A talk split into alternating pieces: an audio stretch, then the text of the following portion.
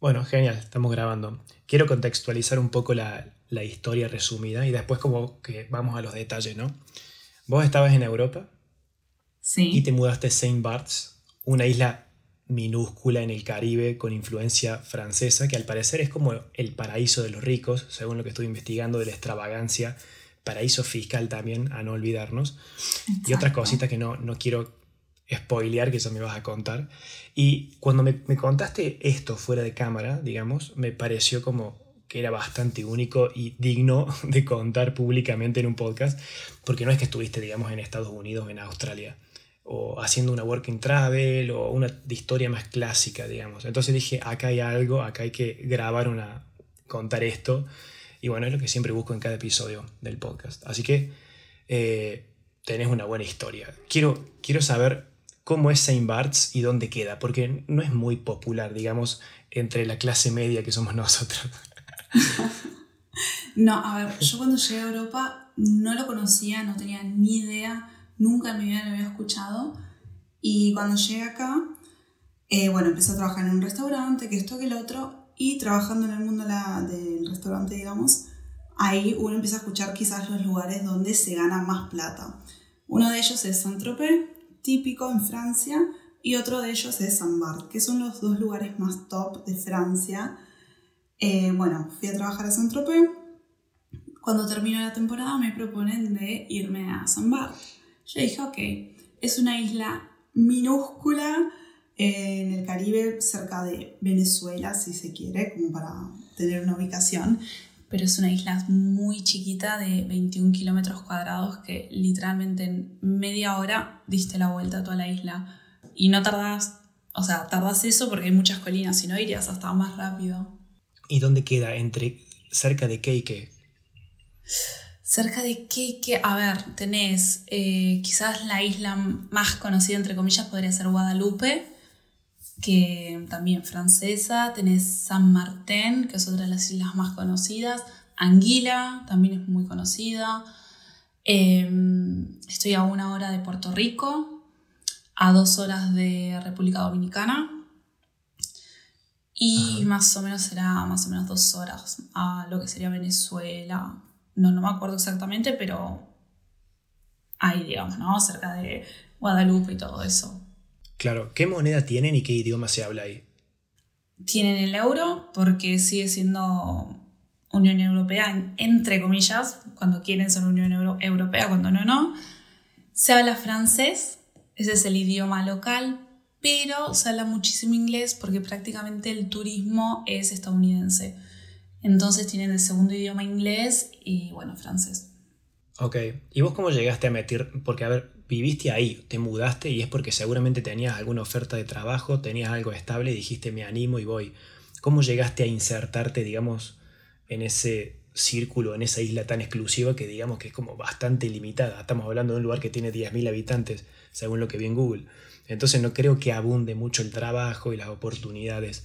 ¿Cómo, cómo fue todo? ¿Cómo se fue bueno, todo? La realidad fue así la cosa. Eh, estaba de novia con mi expareja él siendo manager en un restaurante, lo ya, había vivido allá, todo, bueno, tenía sus contactos, esto y lo otro. Em, ese verano le habían propuesto ir a trabajar a Centrope y yo fui con él. Terminada la temporada, le propusieron a él y a mí, solo que yo no podía ir fija a trabajar en ese restaurante. Pero la cosa positiva que tenía es que ellos te dan la casa, porque el problema principal es que em, vos tenés, por ahí tenés trabajo, pero no tenés casa. O sea, las personas no encuentran casa porque es físicamente imposible. Porque imagínate que las personas locales, o sea, empecemos de la base de que San Bart es una isla de pescadores. Entre una cosa y otra, por la llegada de ciertas personas, ciertas figuras, se fue convirtiendo en una isla muy lujosa. Entonces, esas personas que tienen sus casas, personas que, como dije, o sea, pescadores, las alquilan al que literalmente da más plata. Entonces, de un día para el otro te pueden sacar de tu casa y es muy difícil conseguir eh, alquiler allá. Y si lo conseguís, los alquileres son una locura. O sea, quizás 5.000 euros al mes pagas.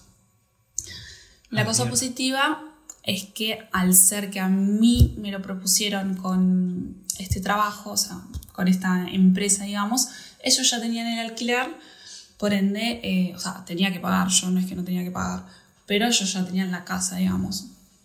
Así que bueno, me mudo, digo que sí, me mudo, llego. Eh, si bien tenía eh, un extra, o sea, trabajaba una vez a la semana en ese lugar, yo no tenía trabajo, yo no hablo francés. Encima, mm, es decir eso, ¿no? A ver, yo llegué a Francia sin francés y con un inglés que me lo inventé en el momento porque tenía que sobrevivir. Así que fue muy, fue bastante difícil. Entonces, claro, llevo...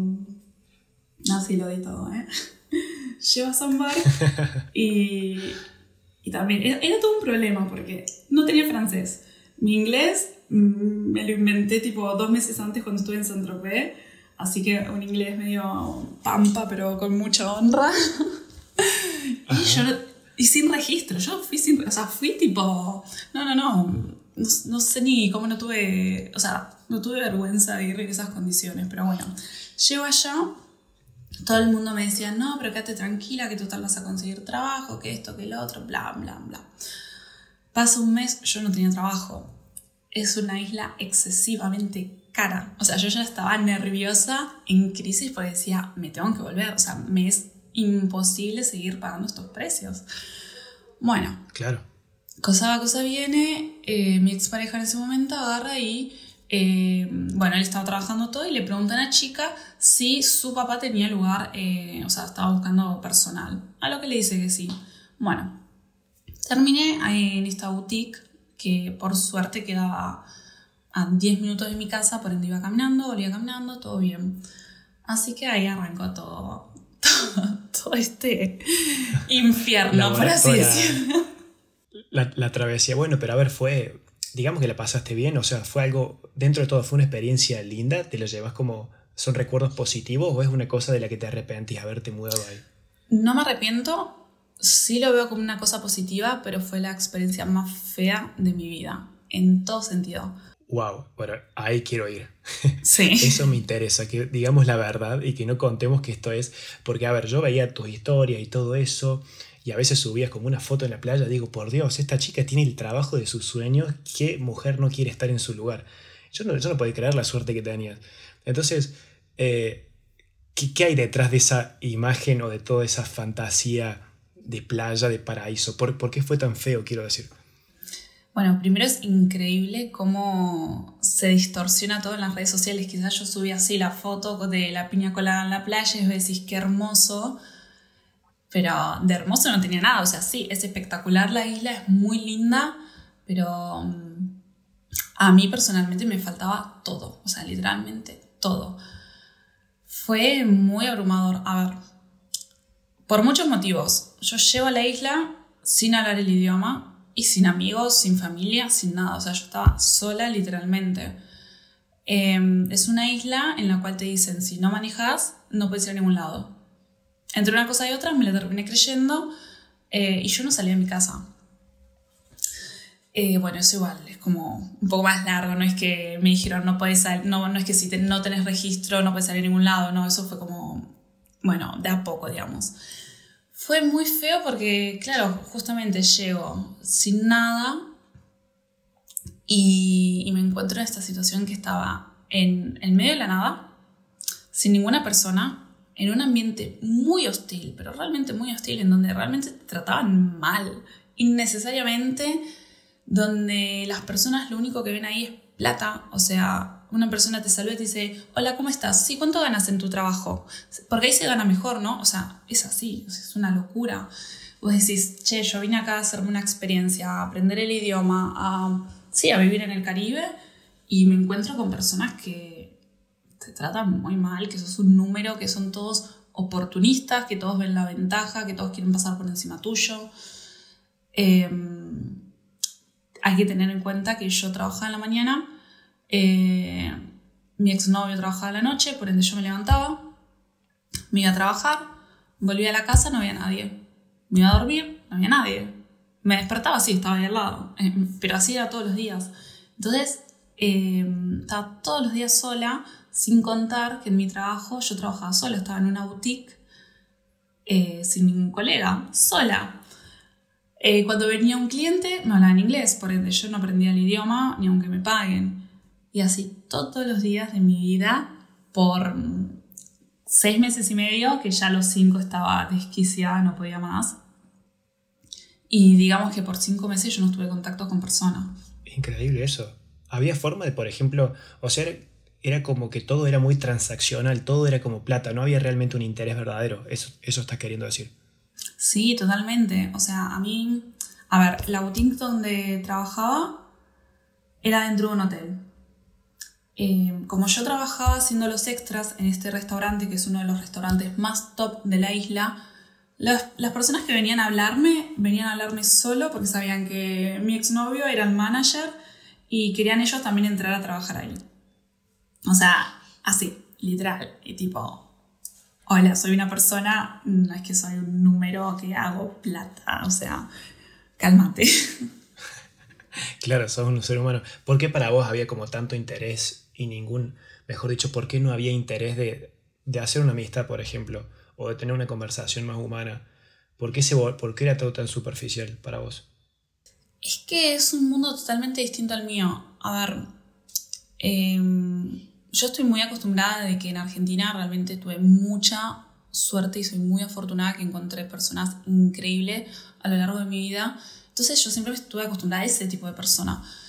Y personas que si tenés algo, no lo tenés, no les importa, o sea, no les importa lo material, no son superficiales y ver que era totalmente el contrario para mí fue como muy fuerte. Quizás a otra persona no le interesa tanto, pero siendo que yo tuve como esta cosa, toda esta fortuna en mi vida, eh, fue muy chocante y son personas que mm, no quiero, no quiero sonar mal diciéndolo, pero son chicos, a ver, en Europa lo que pasa, bueno, por lo menos en Italia y en Francia, es que la escuela es obligatoria hasta los 14, si no me equivoco. Entonces son chicos que terminan el colegio y se ponen a trabajar quizás en un restaurante. Y siendo que el restaurante, aunque no parezca, tiene fecha límite, porque ya después de los 30 no te, o sea, nadie te toma, todos están muy desesperados en hacer plata. Eh, entonces, claro, es como que todos están ahí a hacer plata, querer ganar de alguna manera. Y bueno, sin contar que bueno, también es una isla muy cara. Claro. ¿Cómo era la rutina laboral? ¿Cómo era el clima laboral? O sea, ¿tenías relación y contacto con tu jefa? ¿Cómo era ese tema? Ay, era horrible. era muy feo. Em, bueno, me contrata este señor, me dijo, o sea, tipo, me prometió una cosa a nivel laborativo, terminó siendo totalmente el contrario. Mm, entonces, ¿qué pasó? Yo arranco a trabajar y en teoría tenía dos días libres a la semana porque yo lo había negociado así, yo lo hablé así y era eso lo que tenía que pasar. Mis otras compañeras de trabajo que trabajaban en las otras boutiques supieron de esto. Literalmente todas hablaban mal de mí. Las que venían a la boutique porque no se tenían que traer una cosa, traer una prenda, lo que sea, me miraban mal, me trataban mal. Eh, era una cosa absurda que te ninguneaban de una manera que vos decís, ¿qué problema tenés? Y no, no, era horrible. La falta de respeto constantemente, de por ahí decir, che, mira, no me funciona la computadora, no puedo hacer este trabajo porque no, no funciona. Y que me digan, bueno, trate tu propia computadora. Y te lo digan mal, ¿eh? No es que te lo dicen así tranquilito, no. Era muy feo. O sea, es como que todo el mundo estaba pensando en sí mismo y, había como mucho individualismo, porque a ver, si algo que tiene la gente que tiene mucha plata o que es muy superficial es porque constantemente están pensando en ellos mismos y carecen de empatía. El narcisista, y sobre todo si es millonario, viste el caso de Jeffrey Epstein, siempre me acuerdo de eso, eh, son personas que por ahí solamente se concentran en sí mismas y no tienen la capacidad de ponerse en los pies de la otra persona. Entonces no podés esperarte nada de esa gente. Es que lo absurdo de todo esto es que no es que eran personas millonarias, eran personas que trabajaban normalmente en la isla. Porque te puedo asegurar que las personas que eran millonarias, esas te saludan, te dicen, hola, ¿cómo estás? O sea, no, no te tratan distinto, no te tratan mal. En cambio, los empleados normales, como dice corriente por llamarlo de alguna manera, tenían esta cosa de realmente tratarte mal. A ver, no quiero generalizar, he conocido personas que, que decís, bueno, bien, no es todo tan malo, pero a nivel, o sea, la mayor parte de las personas sí eran muy, muy malas. Ah, o sea que en realidad, a ver si entiendo, porque yo, yo estaba como conectando más el problema y la toxicidad del lugar con la cantidad de dinero que hay, con la gente que tiene mucha plata y demás. Pero entonces tu problema y lo feo de la experiencia viene más del lado laboral y cómo te relacionabas con tus colegas. Sí, a ver, sí, es una parte. No diría que fue solo eso, pero es una parte. ok, ok, yo pensé que era como más, algo más, claro, está, está como compartido, digamos. Es un poco esto y un poco es como la sumatoria de las cosas. Es que en realidad es un mix de todo, porque imagínate que el que está trabajando ahí, no sé, tu colega está pensando en cómo sacarle plata al millonario que viene, eh, y así, ¿eh? Es decir, tenés el millonario que te trata bien y el que no, o sea, tenés todo al final. ¿Cuál era el problema con la gente que... Porque, a ver, yo leí también, antes de hacer esto, hice como una pequeña investigación y había como leí que hay como unas villas privadas donde la gente no puede acceder. Es como que toda la isla tiene un montón de ser, como limitaciones donde la gente que no, no es de ese estándar social no puede entrar. No, no ¿Esa exclusividad de alguna forma te, te, chocaba un poco? ¿Cómo te manejabas con eso? Em, es, a ver, no diría que me chocaba, pero siento que es, o sea, yo vengo de un mundo totalmente distinto, o sea, muy ajeno a mí era algo de lo cual no soy parte y creo yo que muchas de las personas que van, que así como los seres normales, nosotros que no somos ultra mega millonarios, crean de, creen de serlo, ¿no? Eh, llegan a la isla pensando que son también millonarios, que son dioses, y quizás es una persona que trabaja con vos, pero te trata malísimo. Por ahí me da la sensación de que cuando vos estás como, te pones a la par de esta gente o de personas que son muy distintas a vos, te tendés como a comparar. Eh, inconscientemente, no es que tenés que compararte, pero te terminas comparando porque somos seres sociales, porque todo el tiempo, porque hay mucha gente que es competitiva. Entonces hay mucha gente que creo que se siente mal. Estoy pensando esto de un lado muy psicológico, ¿no? Pero creo que hay mucha gente que estando ahí, de nuestra clase social, así como yo, como vos, que se siente mal y desarrolla un complejo de inferioridad estando ahí porque se sienten menos que las otras personas. Entonces, ¿qué pasa? Se descargan con el que, con el que tiene menos, digamos. Entonces, en vez de descargarse con esa persona a la que no pueden llegar, se descargan con alguien que está más a su altura. Y terminan como canalizando todo, esa, todo ese odio y frustración ahí, porque si no, no hay mucho motivo. No, ahora que te estoy escuchando, la verdad es que es, así como lo decís vos, tal cual. Pasa que, claro, a mí lo que me afectó es que yo ya tenía la autoestima muy baja por todas estas cuestiones que todo el mundo me marcaba de que, no sé, no sabes el idioma, no sabes manejar, nunca trabajaste haciendo esto. Entonces, claro, yo tenía una autoestima muy baja y era muy fácil también hacerme sentirme muy mal. ¿Cómo manejabas todo ese, toda esa frustración? ¿Hacías terapia? Eh, ¿tenías, ¿Tenías soporte emocional? O, porque, a ver, tenías estos problemas, pero ¿cómo los cómo los canalizabas, cómo sobrevivías, digamos. Eh, ¿Cómo sobrevivía más que nada? ¿Cómo hice para sobrevivir, digo yo? Eh, a ver, em, empecé la psicóloga al, a los dos meses más o menos empecé porque dije, no, yo acá muero. Sinceramente no me ayudó mucho. O sea, viéndolo ahora a la distancia digo, no me ayudó. O sea, yo necesitaba ayuda en otras cosas, al final no. Em, ¿cómo canalizaba todo eso? Yo era una bomba. O sea, vos hablabas conmigo, yo era una bomba. O sea, todo estaba mal, todo iba mal, estaba muy sola. Eh, y claro, la única persona que pagó todo esto fue, fue mi ex, porque pobrecito, era el único que estaba, entre comillas, cerca, porque tampoco es que lo veía. Y él sí se, se tuvo que bancar todo, toda esta crisis de de, estar, de sentirme mal, que en realidad me sentía sapo de otro, otro eh, perdón, no sé hablar, sapo de otro pozo, porque si estoy acá haciendo un trabajo que no me gusta, un trabajo que no quería, eh, una cosa de la cual no estudié, ¿Estudié para qué? Para estar trabajando algo que no me gusta. Era como, ¿qué estoy haciendo? Sí, es un paraíso, es hermoso, pero faltan mil millones de cosas. Eh, es una isla que no tiene educación, no tiene sanidad, no, no tienen política, eh, a nivel de entretenimiento es prácticamente inexistente. O sea, lo único que hay es restaurantes que vas, comes, tomás, bailas un poco, te fuiste a tu casa, a tu mansión, que saben solo ellos lo que hacen ahí adentro. Y no, no tiene ningún tipo de calidad en nada. O sea, mismo la comida. Nunca en mi vida comí tan mal en un lugar como en esa isla. Y mm, claro, parece que no, pero ya cuando comes mal, todo mal, todo, decís, che, ¿qué estoy haciendo acá? O sea, vale la pena perder mi tiempo, mi salud mental y mi dignidad, porque ahí me trataban como si yo fuera inútil eh, en esto. Que eso, sobre todo la salud mental, eso es donde la cuota más alta es ahí. Eh, pero ¿cómo, ¿cómo, es eso de que no tiene eh, salud? O sea, si vos te lastimabas, ponele, laburando o en el mar, o te clavabas una espina y te tenías una hemorragia, o, o tenías que ir a hacerte atender, ¿a dónde, a qué lugar recurrís? Primero tenés suerte de que estés solo. Si estás solo, probablemente te atiendan. Si no, van a tener que elegir entre vos y la otra persona porque no, no hay. O sea, hay un hospital que, gracias si tiene camas, hospital que no tiene. A ver, a mí me pasó de ir al médico un montón de veces. Literalmente tenías que llamar en los horarios que ellos te decían porque si no, o sea, no te puedes enfermar, no te puedes morir, no te puede agarrar un infarto, no te puede agarrar nada.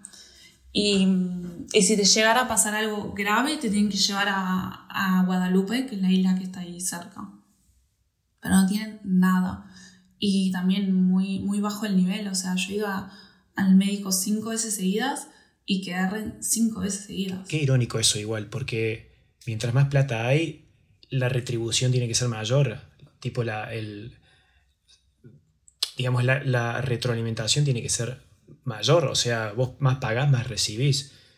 Entonces hay algo que está fallando ahí en el sistema. No, es que es todo tan falso. O sea, te, doy un ejemplo. Yo trabajaba en la boutique, eh, un vestido 600 euros, ¿no? Que es una locura. Vestidos que literalmente eh, son de las páginas chinas. Que entro acá a la página china, lo compro quizás por 20 euros, por decirte un número.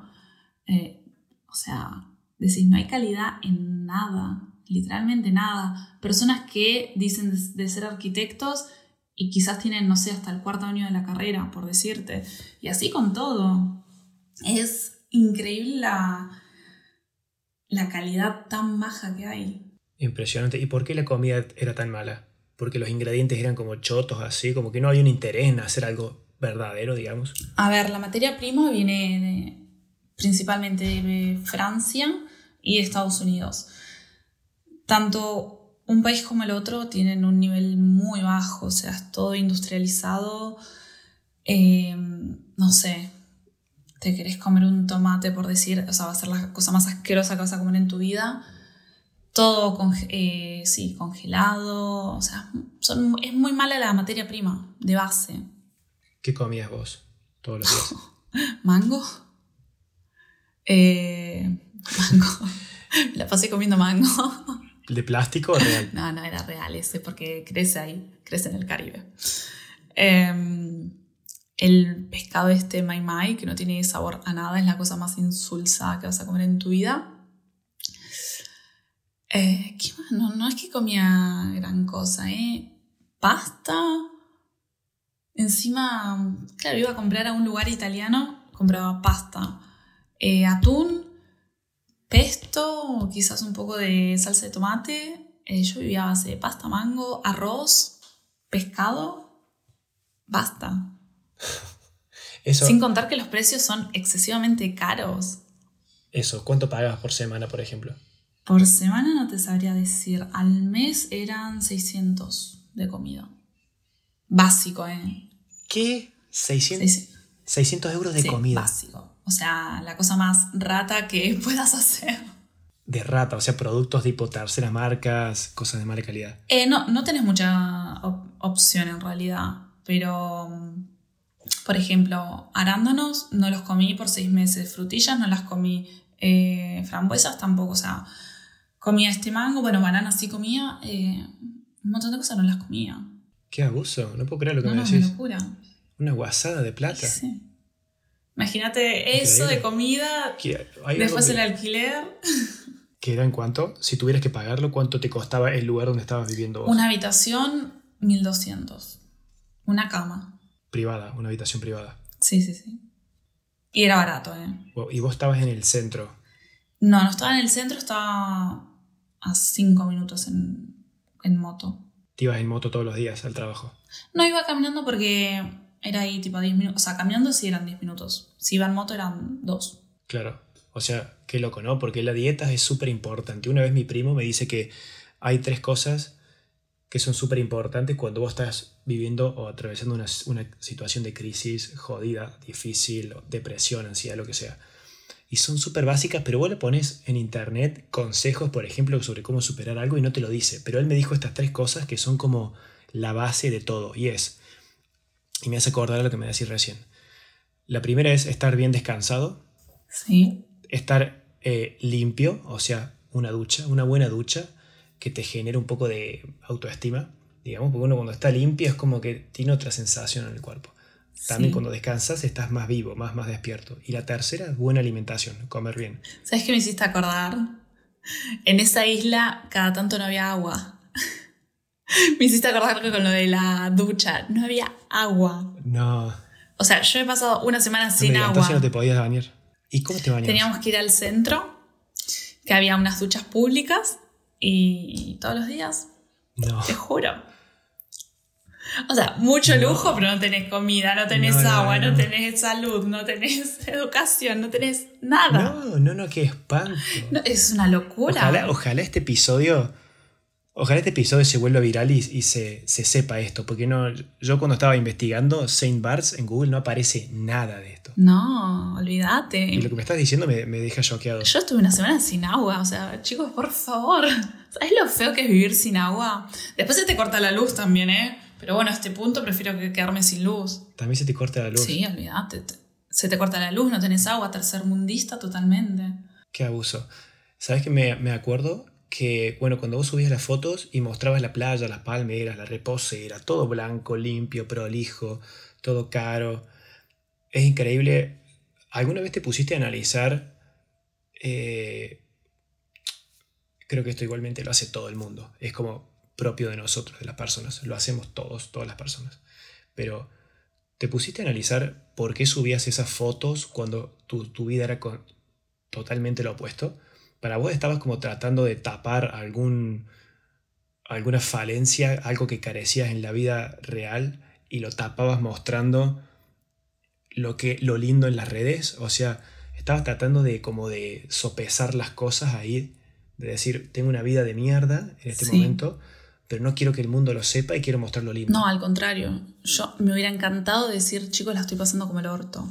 Pero tenés la presión social de que vos viajás, o sea, todo el mundo cree que si vos viajás estás bien. Si vas, te vas de vacaciones no puedes estar mal. Te mudaste, ah, bueno, te mudaste, fue tu decisión irte del país, no te puedes quejar.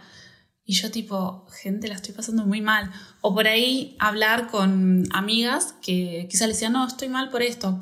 Ay, ¿qué decís? Si estás en el paraíso no te puedes quejar, que esto, que el otro. Entonces, claro, llega un punto que decís, che, pero ¿soy yo el problema o, o qué está pasando? O sea, no tengo el derecho a estar mal eh, no, lo subía simplemente porque quizás decía, es una playa hermosa, la, la, subo y la comparto, pero era, sinceramente uso Instagram más que nada para mí, si hay algo que me gusta lo subo.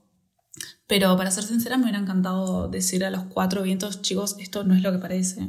Y no lo hacías porque te daba bronca, te daba, te daba culpa, digamos, de no poder estar disfrutando algo que deberías disfrutar y no podés. Claro, o sea, no me, sentía culpa. Era, era, todo un mix, era todo mal. Porque si estoy mal y lo digo, después te dicen, no, pero estás en el paraíso. Y después decís, bueno, eh, el problema soy yo, me siento culpable porque no estoy disfrutando algo que debería. Eh, no, fue una locura. Fue realmente una locura. Es muy feo. A ver, yo pasé literalmente cinco meses sin hablar con una persona. O sea, te puedo asegurar que te terminas desquiciado. Terminas muy mal para colmo, no tenía ni siquiera señal en el celular. Mi celular decidió morir en esos cinco meses. Eh, el internet, obviamente, no tenía luz, por ende no tenía internet. Yo estaba, pasaba días y días sin hablar con una persona. Y llegué al punto que desarrollé, no, no quiero decir fobia social porque claramente no soy psicóloga, pero me decías de salir y yo no quería, me agarraba una ansiedad. Y, y también eso, yo vivía con ansiedad, ataques de pánico Em, y no me gustaba nada. Me miraba al espejo y no me gustaba nada de mí. Era todo muy feo. No. Qué horror que me estás contando, en serio, tío. No, sí, yo me la pasé muy mal. Creo que lloré cinco meses seguidos. Qué abuso. Estoy. Qué loco. O sea, es como increíble que. que por los ojos entre algo tan espectacular, pero adentro estás viviendo en tu propio infierno, digamos. No, fue muy feo para mí. A ver, agradezco y veo todo lo positivo, porque si no hubiera sido por eso, no, no me hubiera levantado en cierto punto. Y quizás hubiera vivido en la mediocridad por mucho tiempo. En cambio fue como el golpe que me dijo, bueno, che, fíjate que hay cosas que tenés que mejorar en tu vida. Pero fue muy feo. Es más, al final, cuando me estaba por volver, quizás salía un poco, iba a tomar algo, un nivel de ansiedad que no, no podía, me tenía que ir. La ansiedad que sentías era como ese miedo adentro tuyo que no podías, o es, esos nervios, así como ese pecho frío que uno siente claro, la taquicardia, eh, la respiración más acelerada, que sentís que no respirás, que no te pasa el aire. Eh, después me pasaba que quizás me hablabas y yo roja, tipo, como si me diera vergüenza. Eh, que es más, a día de hoy a veces me pasa, porque claro, es un proceso del cual tenés que salir y es muy feo. No, no, estoy, estoy, me, estoy atónito. No pensé que iba, que iba a ser tan, tan fea la experiencia antes de empezar a grabar. No, es que estaba por decir que en ese momento a mí me hubiera encantado, o sea, sí, estaba yendo a la psicóloga, me hubiera encantado ir a un psiquiatra, no podía porque no había. o sea, no tenía forma de acceder a un psiquiatra yo. Nunca nadie, nadie te ayudó. O sea, sacando de lado tu expareja. Ni una sola persona estuvo ahí y te dio apoyo físicamente en la isla, digamos, presencialmente. No, no, no, no. ¿Y vos eras la única que vivía esto o había alguien parecido a vos con el que podías compartir? ¿Eres la única que percibía esta mierda de vida en Saint Barts? Mira, eh, me pasó que antes de irme, no sé, tipo dos semanas antes de irme, bueno, quizás un poquito más, conozco una chica argentina que tiene más o menos la misma edad y mm, nada, la vi una vez, que esto, que el otro. Bueno, ella se va de San Bart, yo me voy de San Bart y empezamos a hablar y me cuenta su experiencia. Ella la pasó peor que yo. Ella estaba literalmente internada de los ataques de pánico. Ah, no. No, no, una locura. Qué abuso. No, yo porque me imaginaba que, bueno, capaz, feo. capaz. Este, este es uno de los episodios más tristes que he tenido. no puedo creer. Igual está bueno, me, encanta que, que, que, cuente sin filtro. Eh, te hago otra pregunta. igual también está bueno que, la gente lo sepa, no es que uno se muda y es todo color de rosas. Eh, porque siempre está esa presión de, ah, bueno, vos te quisiste ir, es todo re lindo, debe ser hermoso, que esto, que lo otro. Sí, bueno, yo me quise ir, no quise pasarla mal, ¿eh?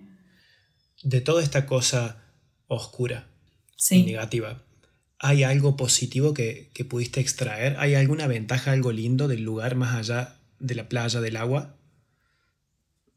del lugar. Mm. La verdad que no sabría decirte. O sea, sí es una isla muy linda. Tiene muchas cabras, me encantan las cabras. Pero la verdad que más que eso. Eh, en un capítulo hablé eh, sobre cómo era la experiencia de vivir en Hawái y qué tan distinto era de la vida de una persona que vive en tierra firme, por así decirlo, en el continente, digamos. Y este chabón, este tipo, que era argentino también, con familia en Hawái, hace décadas vivía, me contaba que tenía una cierta sensación como de encierro que no podía normalizar o ignorar al vivir, digamos, lejos de todo. Lo más cercano que tenía era, estaba a 10-12 horas en avión porque estaba en el medio de la nada, en el Pacífico, estaba rodeado de agua. Sé que parece algo muy tonto, de un chiste, pero alguna algún efecto cobra esto. O sea, vos tenías también esa sensación de encierro al vivir constantemente. Sí, totalmente, totalmente. Eh, yo ya tenía un poco de ansiedad antes de ir. Y es más, me acuerdo antes de mudarme dije, no sé si voy a poder porque estar en un lugar tan chiquito, sola, que me siento literalmente encerrada, que no puedo ir a ningún lado, no sé si lo voy a aguantar. Dicho y hecho, no pude, o sea, Es más, hay una frase que usan mucho, mucho las personas que están allá, el mismo eh, trabajadores que vienen de Francia. Es una cárcel a cielo abierto. San Bart es eso, nada más. es, es, eso. Una cárcel de lujo, si querés. Una cárcel a cielo abierto. Sí, lo dicen todos. Eh, es que no tenés nada. ¿Querés ir al cine? No hay. ¿Querés ir al teatro? No hay. ¿Querés, no sé, una montaña? No hay. No, no tenés nada. No hay literalmente nada para hacer. Sí, vas a la playa, hermoso. Después de dos horas, ¿qué haces? También eso, la vida ahí es muy lenta. Se te pasaba lento el tiempo. Que uno dice, bueno, sí, está, está bueno, pero cuando estás hace mucho tiempo es como, es muy pesado. Me estoy preguntando qué diferencia habrá con un pueblito, por ejemplo, europeo, tranquilo, en medio de las montañas, donde también puede ser tóxico, porque la gente la misma, se sacan el cuero todo el tiempo, se, se insultan. Entonces, ¿qué diferencia puede haber entre eso? El ambiente natural nomás. Eh, yo creo que la diferencia sería que si tenés ganas, agarras el auto y te vas. ¿Acá qué haces? No sé nada, agarras el barquito. Ah, claro, ¿verdad? No, no Si querés salir, ¿cómo no haces? hacer nada. ¿En qué sentido? Eh, si querés ir a, por ejemplo, vos tenés. ¿Qué, ¿Qué tanta libertad tenés para decir, me quiero ir a Puerto Rico a pasar el fin de semana? A ver, Y Podés- posibilidad. Podés hacerlo, no es que no, pero es muy caro. Es realmente muy. El Caribe es carísimo, es una locura. Quizás un viaje que quizás acá dentro en Europa te sale, no sé, 90 euros por decirte de vuelta, allá te sale 200. O sea, es, es todo muy, Mm. muy caro. ¿Y cómo vas? ¿En avión o barco? No, en avión. A ver, yo he ido en barco, sí, pero no, es mejor en avión. Es mucho tiempo. Después, si no te gusta el mar, el barco, el movimiento, no, no lo recomiendo. Qué abuso. Y, Impresionante. ¿Hay alguna. alguna... no, Sí. pasa que me estaba acordando porque yo estuve en San Martín, que es la isla que está enfrente. Te puedo asegurar que en San Martín me hubiera quedado, pero no tengo una vida, pero me hubiera quedado. Es una isla totalmente distinta que te ofrece muchas cosas y que es una isla en la cual respirás Caribe. Que decís, ok, esta es la esencia caribeña y es totalmente distinta. Y no deja de ser una isla, ¿eh? es un poco más grande, pero no deja de ser una isla. ¿Y para vos cuál es la diferencia? Porque el tipo de gente que la habita. La vos, gente, sí, totalmente. A ver, hay pobreza, ¿eh? no digo que no. Pero es. Ya la gente más tranquila, más relajada, más todo. En- es totalmente distinto. Se siente en el ambiente. En las energías, digamos. Sí, total. ¿Qué fue lo. Como para ir cerrando, y esta me quedó pendiente. ¿Qué fue para vos lo que hizo que Saint Barts se convirtiera en lo que es hoy? ¿Por qué tantos ricos decidieron como residir ahí, más allá de las ventajas fiscales que pueda haber de impuestos y todo eso? Pero Yo creo que es la libertad de que pueden hacer lo que quieran. Y que todo se hace para los ricos. Es todo hecho para ellos. Eh, es muy tranquila, muy segura. No vas a ver fotógrafos en la calle. Eh, creo que la persona rica, la persona famosa, es muy libre en ese sentido. Porque la puedes ver caminando tranquilamente y es uno más.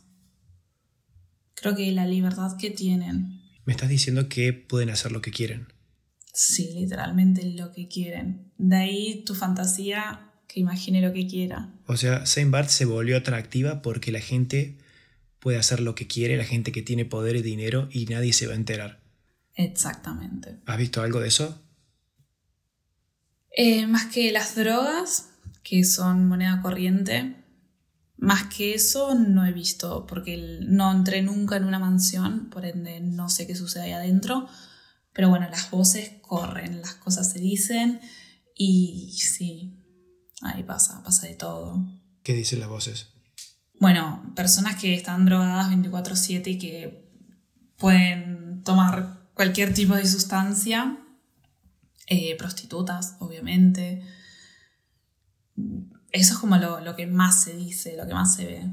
Y está aceptado socialmente, o sea, vos, una persona rica que está tomando cocaína, no pasa nada, eh, está aceptado. Puedes tener un policía al lado, no te va a decir nada. Wow, o sea que lo pueden hacer en una mesa en un restaurante comiendo al lado tuyo.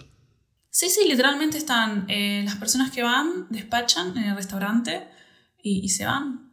Y nadie dice nada, porque a nivel político eh, lleva- llevan tanta plata estas personas que nadie dice nada. Ah, la mierda. Che, cada vez Sí. peor Saint Barts. o sea, va de mal en peor. O sea, Sí, literal. si lo vemos del lado. Si lo vemos del lado moral, es un infierno. Ah, sí, Pero el que va ahí, el que quiere. eh, Si te pones del otro lado, es un paraíso para el que tiene plata y dinero y quiere romper todas las reglas. Totalmente. Sorry la comparación, ¿no? Pero no, no dejo de pensar y no dejo de relacionarlo con el caso de Jeffrey Epstein.